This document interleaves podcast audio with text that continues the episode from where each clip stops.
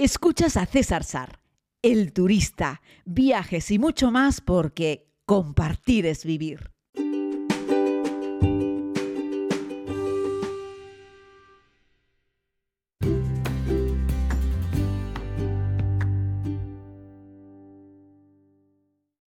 Muy buenos días a todos y a todas, querida comunidad. Les hablo ya desde la isla de Zanzíbar, en el Océano Índico.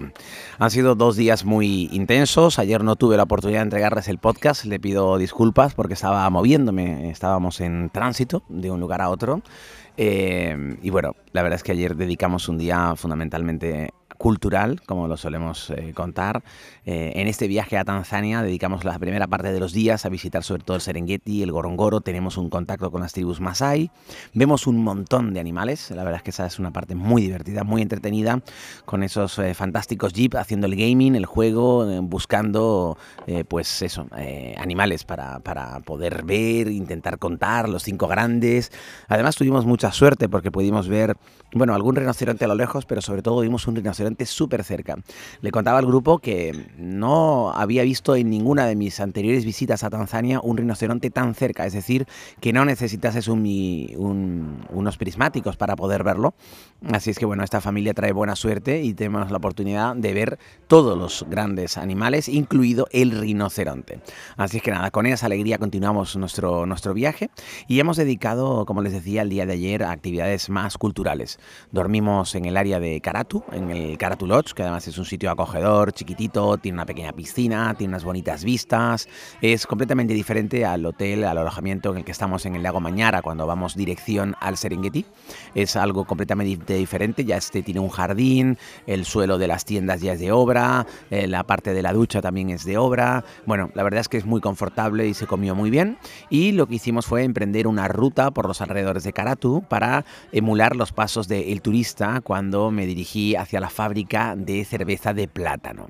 Siempre hay un guía local que te hace este pequeño recorrido. Vamos primero a una plantación, te enseñan un poco pues todo el tema de las plataneras, que por cierto es una variedad distinta y la trabajan de manera diferente a lo que se hace en Canarias. Por ejemplo, aquí no se desflora eh, los plátanos, eh, aquí se dejan que, que, crezcan y bueno, y luego se toman esos plátanos, esas bananas verdes, se cortan aún verdes y se meten en unas bolsas de plástico durante tres días a la sombra y luego se les saca de esa bolsa de plástico y se dejan varios días más de nuevamente metidos dentro de, pues, de una pequeña choza, igualmente a la sombra, para posteriormente sacarlos y eh, cocinarlos eh, con un poco de agua durante nueve horas. A eso se le añade un poco de mijo, lo que sería la cebada, en este, el sustituto de la cebada, en este caso el mijo, para eh, poder fermentarlo y se deja ahí durante varios días, creo que son un par de semanas, si no recuerdo mal, tendría que repasar un poco los datos, y ahí ya fermenta. Se genera como una, un pequeño residuo, una zona, una parte mucho más espesa que se cuela. Ese desecho natural, ese desecho vegetal, se utiliza para entregárselo a los animales, para comer como forraje, ¿no? Y el resultado, el líquido resultante, es una cerveza de plátano. Que bueno, tiene una graduación de 2,5 grados, o sea, es algo suave, tiene sabor a plátano. No he conocido a nadie que la haya probado y haya dicho, oh, me encanta, quiero tomarme dos vasos de estos. ¿no? Estamos hablando de algo muy artesanal que se hace en una olla, moviéndolo con un palo, eh, con una leña debajo para producir el fuego. O sea que tampoco es algo eh, sofisticado, ni es una cerveza que se envase luego, que se le ponga una etiqueta, que se venda en las tiendas. Es una cerveza que se toma en la cervecería del pueblo, que no son más que unos tablones debajo de unas lonas de plástico, y se sirve en unos vasos grandes de plástico, pero enormes, porque es una bebida social. Se pide un gran vaso de cerveza de plátano, que puede tener algo así como un litro, un litro y pico, y se comparte. Hay dos o tres personas que comparten un vaso y la van disfrutando mientras charlan. Hay un gran consumo, sobre todo en la gente entre la gente humilde del producto de cerveza de plátano que se vende muy barata. La elaboración de ese producto siempre me parece muy interesante de ver, la gente la suele disfrutar mucho y nos permitió dar un paseo por el barrio y luego llegar también al pequeñito mercado local del lugar, ¿no? donde hay frutas, hay verduras y bueno, hay especias y también hay un par de carnicerías que son muy llamativas ¿no? por el estado en el que se encuentra la carne, pues ya sabéis, que si moscas, que si no está refrigerado, esas cosas tan de un país en vías de desarrollo, pero que es como, como ellos viven. Eh, y luego, pues nada, continuamos nuestra ruta eh, para llegar al gran mercado de los miércoles, ya a la salida, ya cerca de Arusha, eh, encontramos el gran mercado de los miércoles. Cada día de la semana hay un mercado que se coloca en un lugar distinto, en este gran área de influencia entre la zona de Karatu y Arusha, y hay que buscar dónde se encuentra el mercado ese día. Por cómo organizamos esta ruta, casi siempre nos cae visitar el mercado de los miércoles, como yo les estoy contando ahora, y la verdad es que es muy entretenido porque ahí ya encuentras cualquier cosa, no solo frutas y verduras, sino puedes encontrar en la misma línea una persona que vende tomates, otra que vende sujetadores y otra que mueve, vende, por ejemplo, muebles de dormitorio, que vende camas con colchones y todo esto. ¿no? Y es un gran mercado donde hay cualquier cosa que una persona pueda necesitar. Ya te digo, hay zapatillas y hay candados, hay fruta, pero también hay cabras.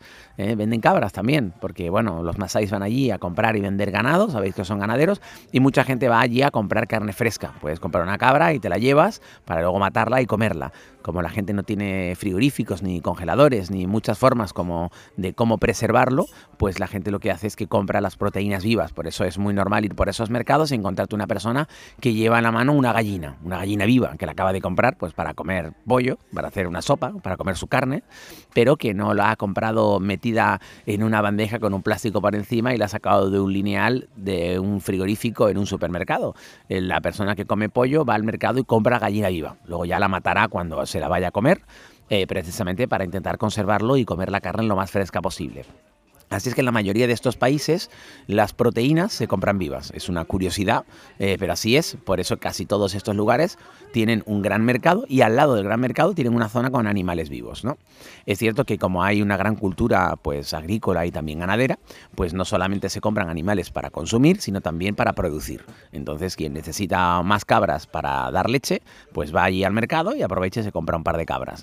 Ayer me intentaban vender una cabra por algo parecido a 150 euros, para que os hagáis una idea. Por cierto, una cabra con muy buena pinta, un pelaje muy bonito, se la veía muy cuidada, o sea, no sé si es que la cabra la ducharon antes de meterla en el mercado para ofrecerla. Había centenares de cabras, ¿eh? pero la que me ofrecieron a mí en concreto, la verdad es que era una cabra que estaba limpísima, daba gusto verla. Y hombre, yo porque no tengo dónde meter una cabra, estoy viajando evidentemente, pero vamos, que no entiendo, no tengo ni idea de cabras, ¿eh? de animales, pero esa cabra me parece que tiene una pinta fantástica y no sé, 150 euros por una cabra me parece un buen precio. Ya me diréis, eh, ya me dirán ustedes si también les parece que es un buen precio no, o si creen que me estaban intentando timar con los 150 euros por cabra, pero ya te digo, bueno, no me quiero enrollar más con los, con los 150 euros por cabra, pero salimos del mercado, donde por cierto me comí una mazorca de maíz, sabéis que si sois un poco suaves de estómago, yo no recomiendo según qué comidas callejeras, pero una mazorca de maíz está asada sobre un fuego con brasas, así es que cualquier germen que tenga, pues, pues eh, desaparece y eh, es algo seguro para consumirlo. Así es que nada, lo compré por 500 chelines, que es algo así como 20 céntimos de euro, y la disfruté un montón. Y nada, de ahí continuamos para llegar al aeropuerto de Arusha, un aeropuerto pequeñito de avionetas eh, para los vuelos domésticos, eh, aviones de hélices. Y bueno, eh, volamos con Flylin, que es una muy buena aerolínea, y volamos en el avión más grande que tiene la compañía, porque nosotros somos 22. La avioneta tiene 30 asientos, así es que éramos nosotros y un par de turistas más y un par de tanzanos más. Y ahí emprendimos vuelo con un piloto que no recuerdo cuál era su nombre, pero un piloto brasileño con el que pude hablar antes y que me dejó también entrar eh, a la cabina em, de, pilotaje, a la cabina de mando del avión en un par de momentos y también conseguimos que los niños que vienen en esta familia pues también pasasen a la cabina para verlo, que ya sabéis que esto es algo pues siempre divertido, ¿no? Eh, a los niños les encanta. Así es que bueno, se portaron súper bien, son encantadores y nada, luego ya hemos aterrizado en Zanzíbar, donde el clima cambia por completo en esta época del año en Zanzíbar, que tiene un clima tropical y es una temporada de lluvias y aquí realmente llueve. En Tanzania, siendo temporada de lluvias, no nos llovió ningún día en toda la ruta que hicimos por el Serengeti, el Gorongoro y por la visita cultural. Así es que fue una gran suerte ver cómo el tiempo nos ha respetado de una manera increíble. ¿no? Y ya les digo, aquí en Zanzíbar ahora mismo no luce el sol, llovió ayer noche, pero por la mañana no ha llovido y nos disponemos ahora todo el grupo a ir a hacer la famosa excursión de ir a nadar con pescados de colores a la isla de Memba. Y si de camino encontramos algún delfín, pues la verdad es que seríamos un grupo realmente muy, pero que muy, muy, muy feliz. Así es que nada, disculpen por no entregarles el podcast de ayer. Eh, la verdad es que no me gusta fallar. Pretendo ser una persona regular, pero no me dieron las fuerzas. Me acosté tarde porque incluso nos dimos un baño en la piscina del Zan Blue de noche. Pero eh, no me dio la vida para hacer el podcast, así es que lo estoy entregando ahora por la mañana. Un abrazo muy grande, querida comunidad. Cuídense mucho, nos escuchamos mañana. Es jueves, es jueves, ¿no? Creo, sí, es jueves santo. Así es que espero que la mayoría de las personas que están escuchando este podcast estén pudiendo descansar, tener unos días de asueto, eh, descansar después de pues, el trabajo que desempeñan en sus jornadas diarias, aunque seguro que muchos de los que me estáis escuchando tampoco descansáis ni siquiera en Semana Santa. A todos los que no pueden hacerlo, pues mucho ánimo, mucha fuerza y seguro que si estás escuchando este podcast es porque te gustan los viajes. Así es que nada, mucho ánimo y espero que tú también puedas viajar pronto. Un abrazo muy grande para todos y feliz día.